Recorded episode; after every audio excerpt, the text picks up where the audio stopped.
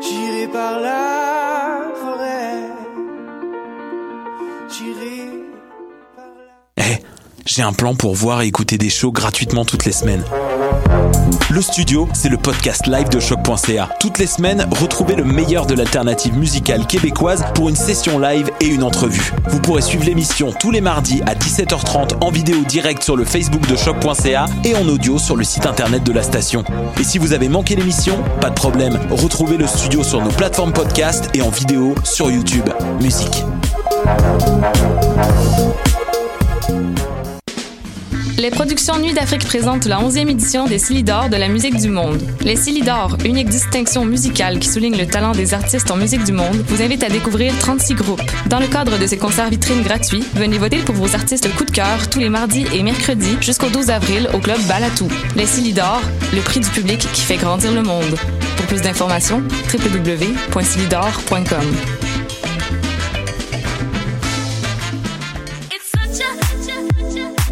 60 minutes de bonheur et de pas de danse. Ça se passe tous les samedis à 14h sur choc.ca avec votre émission du coup qui vous transporte sur la scène électro d'ici et d'ailleurs. La Cabane, la brasserie Les Deux Frères et Choc.ca sont fiers de te présenter la troisième édition de ton mini-festival hivernal Série Neige. Les 8, 15 et 22 février, viens te réchauffer le cœur directement sur le plancher du Divan Orange. Découvre aussi des groupes comme B-Box, Étienne Mason et Renard Blanc. Les portes ouvrent à 19h30 pour cette série de concerts réconfortants. Pour plus d'informations, rends-toi sur la page Facebook de Série Neige. Cannes Football Club, 100% foot, 100% débat, 100% Montréal.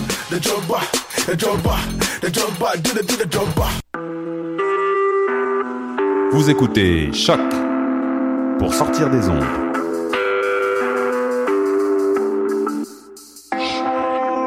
Podcast, musique, découverte. Sur choc.ca. La musique au rendez-vous.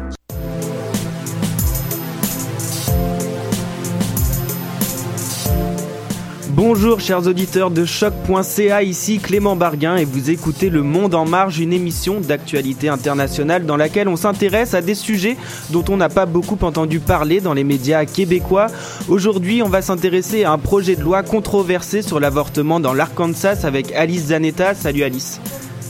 Anna Villandré nous parlera des extraterrestres. Salut Anna. Bonjour. Alexandre Moranville-Ouellette nous parlera de l'affaire Petrobras qui met dans l'embarras plusieurs pays d'Amérique du Sud et notamment le Pérou où l'ancien président est accusé d'avoir touché des millions de dollars. Salut Alexandre. Salut Flavien. Et pour finir, Flavien de Guillaume s'intéressera à la silver economy au Portugal. C'est l'économie qui se fait autour des personnes âgées. Et on parlera aussi d'agriculture urbaine qui donne un souffle nouveau à la ville de Détroit aux États-Unis. Bienvenue à tous.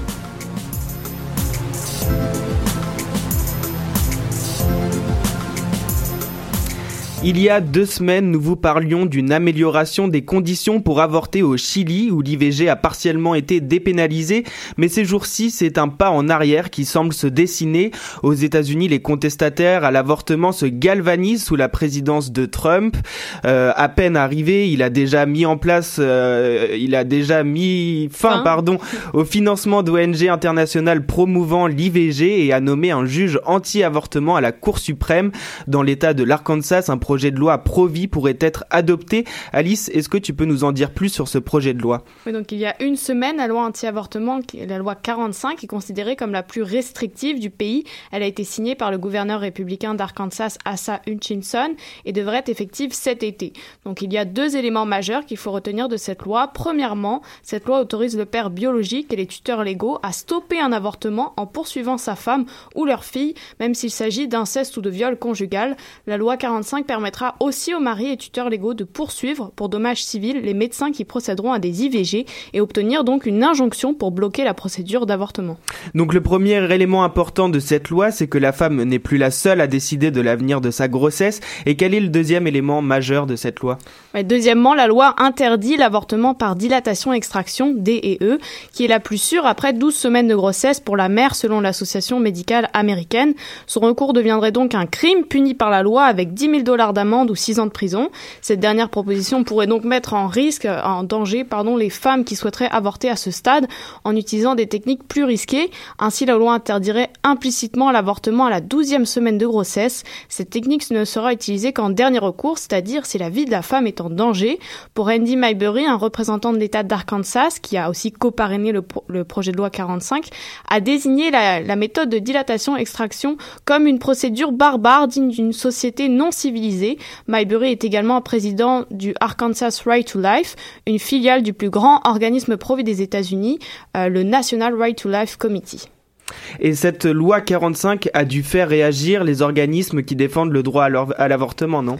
Oui, il y a Karen Musick, qui est cofondatrice de l'Arkansas Abortion Support Network, qui a déclaré à The Daily Beast qu'il y a une partie d'elle qui ne comprend pas pourquoi un violeur ou quelqu'un qui a rendu une femme enceinte contre sa volonté aurait tout droit dans la décision d'avortement. La société civile s'est aussi emparée du sujet. Plusieurs internautes ont manifesté leur désapprobation sur les médias sociaux en utilisant le hashtag Arkansas Act 45. Cette loi est une attaque direct contre la décision rendue en 1973 par la Cour suprême des États-Unis qui a légalisé l'avortement dans l'ensemble du pays en en faisant un droit constitutionnel. Holly Dixon, directrice juridique de l'Union américaine des libertés civiles de l'Arkansas, l'ACLU, a déclaré au Huffington Post que l'État d'Arkansas a créé un tout nouveau droit, le droit d'un mari ou d'un membre de la famille de poursuivre un médecin au nom d'un patient adulte. L'ACLU veut contester cette loi devant les tribunaux. Six autres États ont adopté des lois presque identiques aux États-Unis et dans les quatre États où la loi a été contestée, euh, la Louisiane, l'Alabama, le Mississippi et la Virginie occidentale, la loi a été annulée par les tribunaux. Donc l'idée d'une loi aussi restrictive a aussi dû alerter euh, la presse internationale, on peut l'imaginer. Eh bien c'est surprenant, mais non, l'information n'a pas beaucoup été relayée. Euh, surtout ça a interloqué la presse féminine. Il y a quand même Sarah Ditoum, journaliste pour le média britannique L'Indépendant, qui n'hésite pas à dire que c'est l'État entier qu'on attrape par la chatte avec cette loi qui instaure l'infériorité des femmes. C'est bien sûr une référence aux propos de Trump. En effet, le plus alarmant avec cette loi, c'est la mise sous tutelle de la femme. Ses choix concernant son corps sont soumis aux avis de ses tuteurs légaux ou de son compagnon. Cette loi punitive contre l'avortement rappelle les déclarations de Trump pendant sa campagne électorale le 30 mars à la chaîne américaine MSNBC Il a clairement dit qu'il devrait y avoir une certaine forme de punition à l'égard des femmes qui avortent. Les positions du président ont-elles pu influencer l'État d'Arkansas dans ce projet de loi? Ah, L'État d'Arkansas est républicain, donc c'est sûr que les positions pro-vie de Trump galvanisent les élans anti-avortement. Ce n'est pas la première fois pourtant que l'Arkansas veut adopter des lois restrictives sur l'avortement. En 2013 déjà, l'IVG devait être interdit à partir de la 12e semaine, mais grâce au recours à la justice des organismes pro-choix, la loi avait été abandonnée. Le risque aujourd'hui, c'est que cette loi 45 qui devrait être adoptée cette année soit mise en place plus facilement sous le gouvernement de Trump. En effet, le président américain a décidé de placer des pro-vie à des postes politiques et judiciaires clés, comme le conservateur pro-vie Neil Gorsuch à la Cour suprême. Il va être difficile de savoir quelle sera l'issue de ce projet de loi. Un projet de loi qu'on suivra ici au Monde en Marge. Merci Alice. C'est maintenant l'heure du billet d'humeur d'Anna. Bonjour Anna, vous me semblez anxieuse aujourd'hui. Vous êtes sûre d'avoir pris vos médocs? Ils sont là, ils sont là, je crois qu'ils nous regardent. Qui sont là? Euh, les extraterrestres, Clément, euh, je je sais pas comment, mais je pense qu'ils nous écoutent en ce moment. Je vais je vais quand même faire mon billet, mais euh, il faut rester vigilant. Vous êtes tous en train de me regarder comme si j'étais complètement folle, mais toi-même une extraterrestre. Voilà. mais moi aussi, comme vous, j'étais complètement euh, aveuglée ce week-end. Et puis j'ai eu un dîner d'amis samedi, tout se déroulait bien. Je ne sais pas pour vous, mais moi, dans mon groupe d'amis, il y a toujours un qui, au, au détour d'une conversation complètement normale, nous sort des théories de conspiration, de reptiliens, d'extraterrestres, de complots politiques, d'Illuminati. En voici et en voilà. Il s'appelle Martin. Bonjour Martin. Non, c'est fictif. Le nom, c'est un sketch quand même. Je voudrais pas afficher mon ami Guillaume. Bon, en général personne ne le prend vraiment au sérieux, dépendamment du niveau de motivation ou l'écoute, euh, bon, plus ou moins, où on lui pose des questions ou pas. En l'écoutant sérieusement pour une fois, je me suis laissé convaincre. Je me suis dit que peut-être que ce n'était pas lui qui était complètement timbré et que c'était en fait peut-être lui qui était le seul à voir la réalité en face. Il suffit de regarder l'actualité une semaine attentivement pour avoir l'impression d'être en Twilight Zone. Tellement d'incohérences. Non mais c'est vrai, Donald Trump président par exemple, hein, il faut pas chercher loin. Euh, Jerry euh, Slavounos, le député libéral de Laurier d'Orient, dans ce qui a devait être une, un discours d'excuse pour des comportements plutôt douteux, c'est le moindre qu'on puisse dire. Avec euh, la jante féminine, monsieur s'excuse en disant J'ai peut-être essayé d'être friendly, charmeur, en faisant un compliment honnête et poli. Les femmes sont vraiment susceptibles. Moi, Je ne suis qu'un hyper sociable maladroit. De quel univers parallèle vient-il pour penser que son discours allait être bien reçu? J'aimerais qu'on m'explique. Non mais c'est vrai. François Fillon, euh, le candidat à la présidentielle française, on en parle souvent en ce moment, mais il a été pris de la main dans le sac avec l'emploi présumé euh, fictif de sa femme et de ses enfants maintenant. Dans un discours solennel, il avait dit devant la France entière que pour être président, il fallait être irréprochable. Il avait indiqué fin janvier que seule une mise en examen pourrait le faire renoncer. Mais jeudi, son avocat évoqué la possibilité de contester la procédure devant la chambre de l'instruction si une information judiciaire était ouverte. Twilight Zone, je vous le dis. Hein. C'est même probablement un loup-garou assoiffé de sang, de chair fraîche et de pouvoir. Et puis, avec un peu de chance, les Français auront oublié le tout d'ici les élections. C'est la même chose pour tout des, incohérences, pardon, il y en a partout. Aux États-Unis, on se concentre sur les vilains terroristes venus de l'étranger qui pourraient mettre en péril la sécurité nationale. Je lisais un article ce matin du New York Times avec un titre un peu racoleur, certes, mais frappant. Les maris, husbands, sont incomparativement plus meurtriers que les djihadistes. Oui, parce que la violence conjugale, c'est plus courant et que les maris, eux, aux États-Unis, ils ont accès à des armes facilement. Et puis, tiens, hop, pendant qu'on y est, faudrait permettre les armes dans les écoles aussi au cas où il y aurait des grizzlies. Hein. Bestie DeVos, la secrétaire à l'éducation, est une femme brillante. Secrétaire d'éducation. Toilette zone, je vous le dis. Hein. Ce qui tue le plus en Nord-Amérique, c'est la pauvreté, l'extrême pauvreté. Mais non, nous, on est comme des cons en train de regarder dans le métro si le mec d'à côté, un peu bronzé, cache une bombe dans son sac de sport un peu large. On se plaint tous du prix de l'essence, mais on achète de plus en plus de grosses voitures.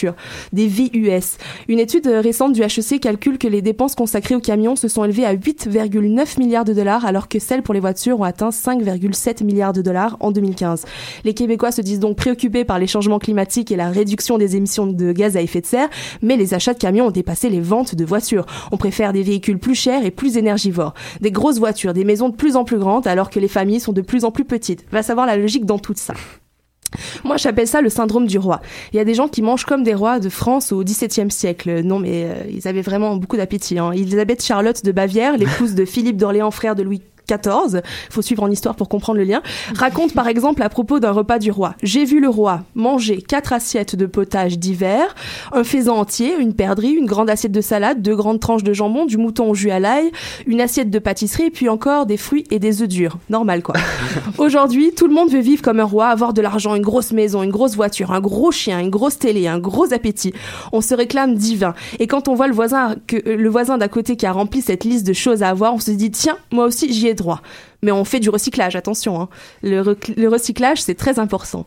Et l'obsolence programmée, un terme un peu réberbatif, qui pourtant concerne chacun d'entre nous, ou du moins nos appareils électriques et électroniques, on programme euh, la mort de nos appareils de plus en plus tôt pour pousser à consommer, à racheter, faire fonctionner l'économie. C'est incroyable quand même, 2-3 ans de vie pour un ordinateur. Personne ne se plaint. Mais attention, quand le chat de la voisine vient faire caca dans son carré de sable, là, on se plaint. Hein. On se mobilise pour passer une loi municipale qui interdit aux chats de sortir dehors. Allez, à Sainte-Foy, c'est une euh, réelle euh, réglementation. Bref, s'il y a des extraterrestres qui nous regardent, je suis sûre qu'ils doivent se dire quelle belle bande de cons. Et mes médicaments, Clément, non, je ne les ai pas pris parce qu'en ce moment, avec tout ce qui arrive, difficile d'avaler la pilule. Ça c'est sûr. Merci beaucoup euh, Anna. Restez avec nous, on se retrouve juste après Era Sola Mi Amor de 007 con su nuevo estile. Estilo, pardon, c'est un rock péruvien des années 60, c'est parce qu'on parle du Pérou juste après avec Alexandre.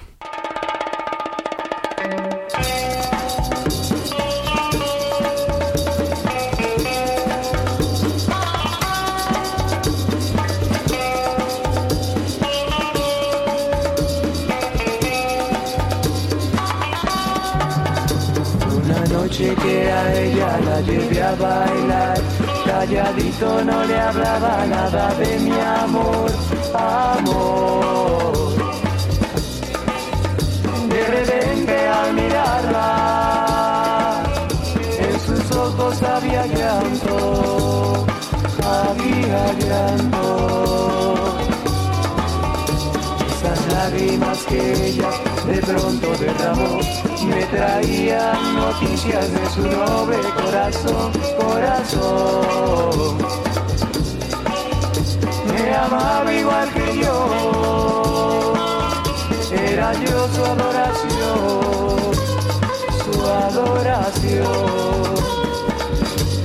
Si vieras a mirarla, La abracé fuertemente, la besé tiernamente. De retour sur les ondes de choc.ca, merci d'écouter Le Monde en Marge. On va maintenant en Amérique du Sud où l'affaire Petrobras n'a pas fini de secouer la classe politique dans certains pays latino-américains. Alexandre, t'es là pour nous en parler. Oui, tout à fait. Écoute, euh, Clément, euh, les secousses du scandale de Petrobras, qui ont surtout euh, affecté le Brésil, puisque c'est une pétrolière publique dans ce pays-là, ont pas fini d'ébranler le monde, et en particulier le monde politique. hein. Cette fois-ci, c'est pas du Brésil qu'on parle, mais c'est un de ses pays voisins, le Pérou. hein. La justice péruvienne a ordonné jeudi l'arrestation et la détention provisoire euh, de l'ancien président Alejandro Toledo. Euh, lui est accusé d'avoir touché des millions de dollars du géant des euh, bâtiments et travaux publics, ou BTP, le brésilien Odebrecht, contre l'attribution justement d'un marché public. Le juge Richard Concepcion, c'est lui qui est chargé de l'affaire en ce moment, a lancé un mandat d'arrêt national et international contre l'ancien chef d'État. On rappelle que celui-ci était en poste de 2001 à 2006 parce qu'il se trouve actuellement à l'étranger. Il a demandé sa localisation immédiate, son arrestation et sa détention provisoire pour un minimum de 18 mois selon son mandat. надо. Monsieur Toledo est en déplacement ces derniers jours en France, euh, d'après les publications sur Facebook de son épouse, hein, et selon la police, qui a perquisitionné son domicile à Lima. Il serait dans ce coin-là, donc en Europe. Euh, L'endroit exact où il se trouve est actuellement euh, inconnu. Son avocat, Heriberto Benitez, euh, d'ores et déjà justement annoncé qu'il pousserait en appel la décision. Il conteste la demande de détention provisoire qui, qui est suggérée justement. Donc cet élu aurait un lien avec l'affaire de la compagnie pétrolière brésilienne. Oui, tout à fait. Écoutez, le lien, je vais le faire tout de suite. D'après l'accusation, le, le groupe brésilien justement de travaux publics Odebrecht, que je m'en questionnais plus tôt, lui était impliqué justement dans le méga scandale de corruption qui avait eu, euh, qui avait eu fait justement l'affaire Petrobras, qu'on appelle.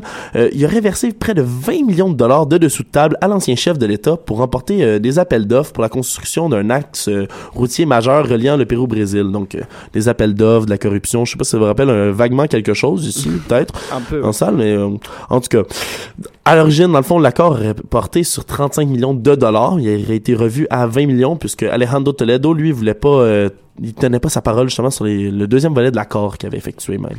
Et sur euh, quelles preuves s'appuie-t-il pour accuser l'ancien président?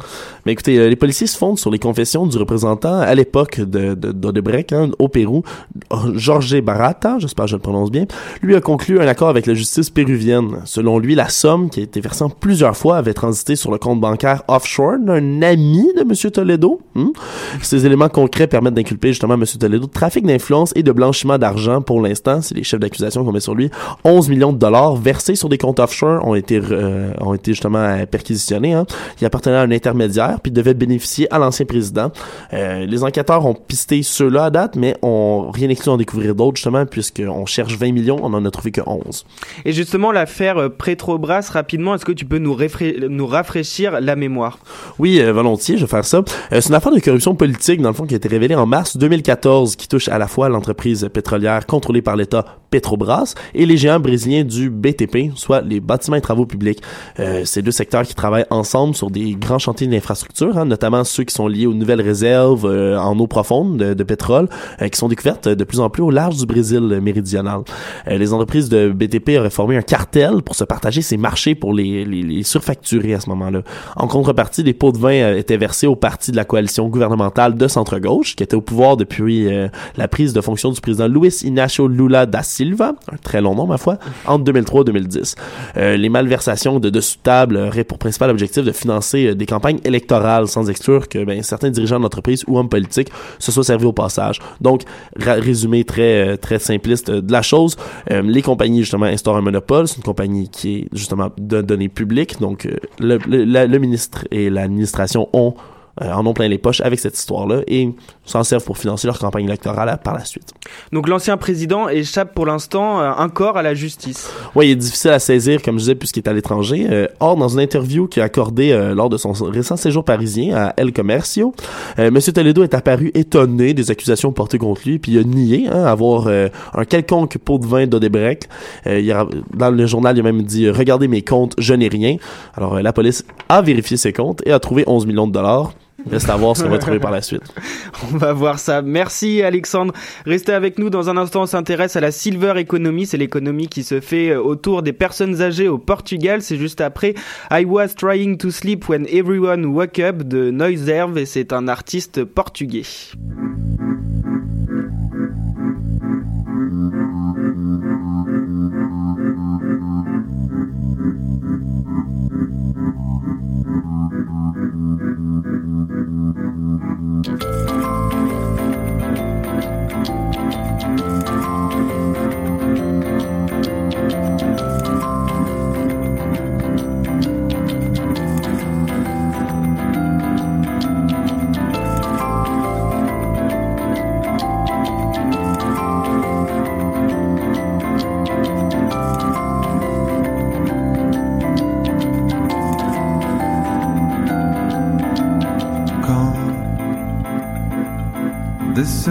Our lovely dance, lovely grow. Take it slow across, across the one that I have lost. Let him show. Take it slow. You should feel like us. You should feel like us should feel like us should feel like us. should feel alive.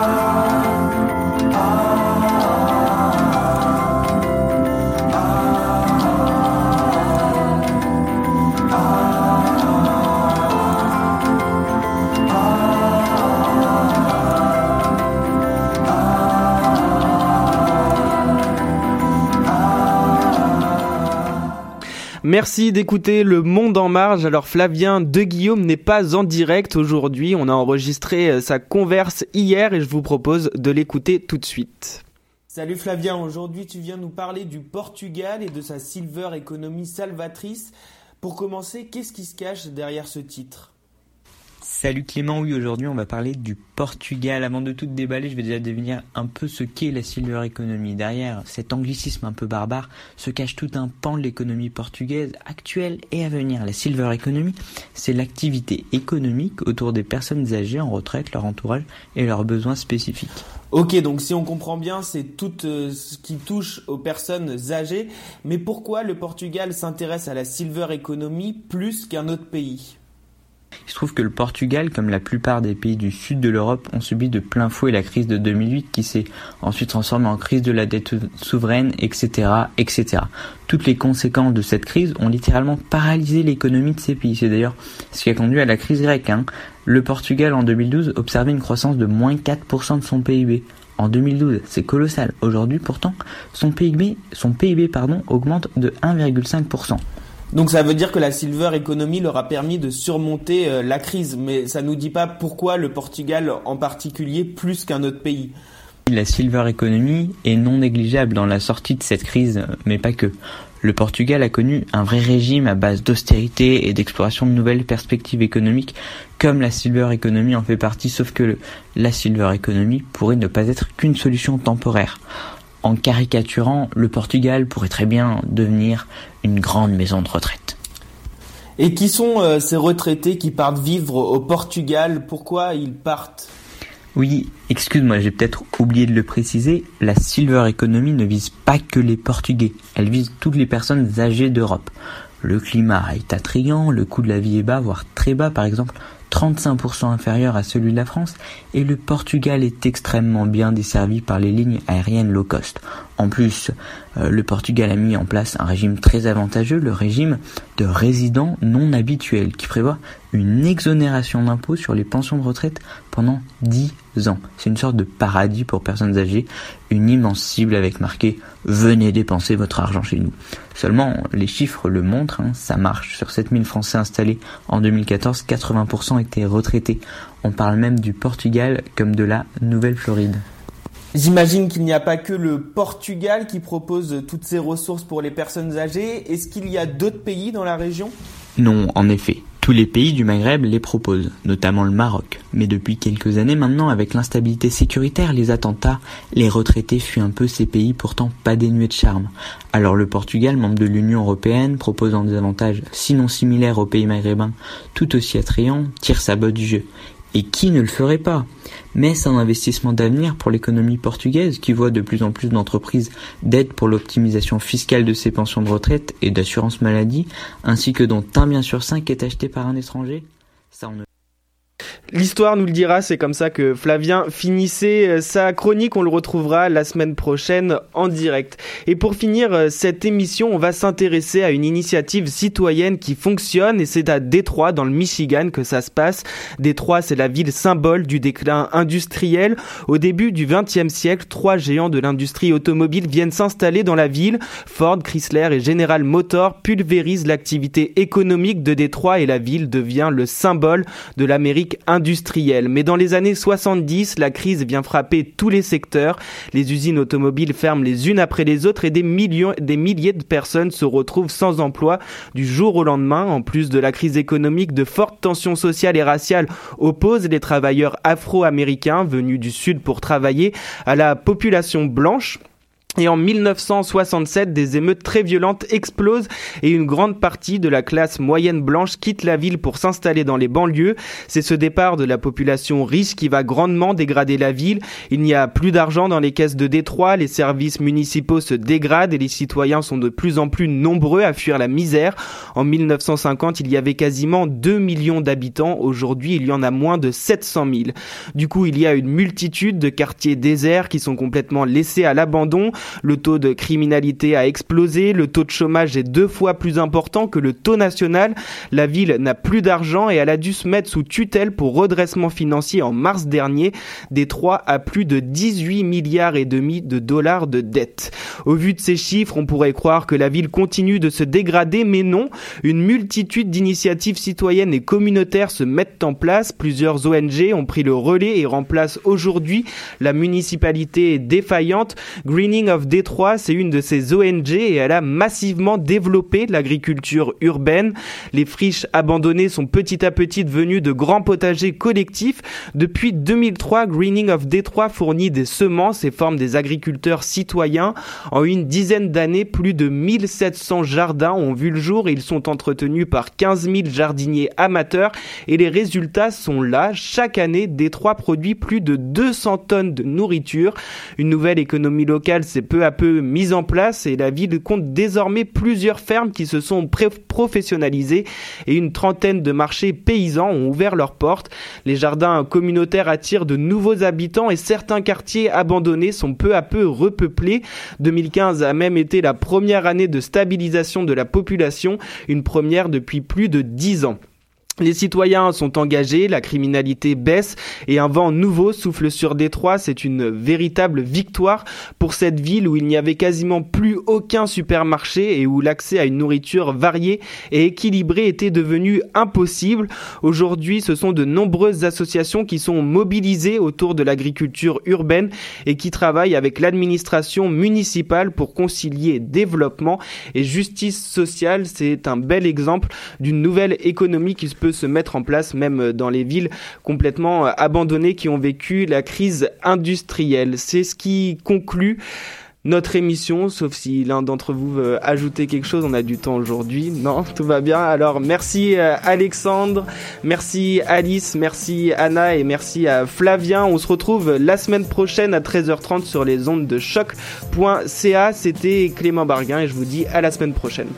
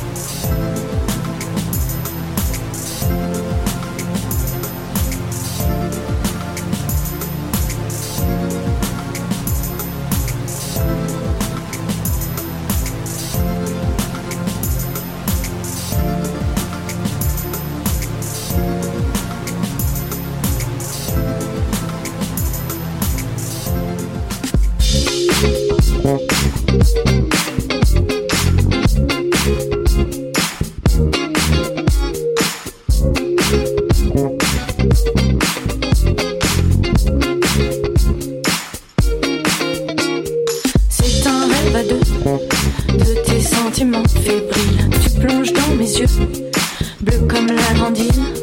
C'est mon rêve que, que j'écrivais dans un livre pour me rappeler tes yeux, tes yeux qui m'enivrent. À lire tes mots, je me souviens encore de cette image. Ce départ notre rendez-vous au port. Bon voyage. Ce rêve à deux, fil de tes pages, me perd un peu.